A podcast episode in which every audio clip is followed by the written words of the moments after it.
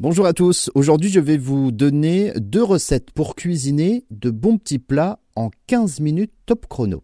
Première recette, un roulé de veau farci. Alors pour 4 personnes, il faut donc 7 minutes de préparation et 8 minutes de cuisson. Il vous faut donc 4 escalopes de veau de 150 g chacune, 2 pincées d'ail en poudre, 150 g de roquette, 100 g de ricotta, une échalote, 3 cuillères à soupe de pignon de pain, de l'huile d'olive, du sel et du poivre. Alors premièrement, vous hachez donc la moitié de la roquette, mélangez-la dans un saladier avec de la ricotta, l'ail, du sel et du poivre.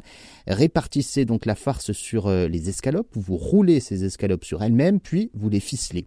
Faites cuire ces escalopes à la poêle avec euh, un petit filet d'huile d'olive, le tout pendant 8 minutes en les retournant donc très régulièrement. Pendant ce temps, épluchez et hachez l'échalote, vous servez les escalopes farcies avec le reste de la roquette mélangée avec euh, l'échalote, du pignon de pain, de l'huile d'olive, vous salez et vous poivrez, et puis là, il ne vous reste plus qu'à déguster.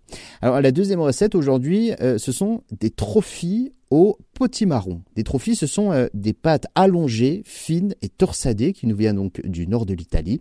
Pour 4 personnes, vous comptez donc 5 minutes de préparation et 11 minutes de cuisson. Pour cette recette, il vous faut 400 g de trophies, 400 g de chair de potiron, 200 g de mozzarella, une échalote, une cuillère à café d'origan séché, de l'huile d'olive, quelques brins de persil, du sel et du poivre. Alors pour commencer, vous coupez donc le potimarron en grands carrés, vous plongez donc euh, les pâtes dans une grande casserole d'eau bouillante salée.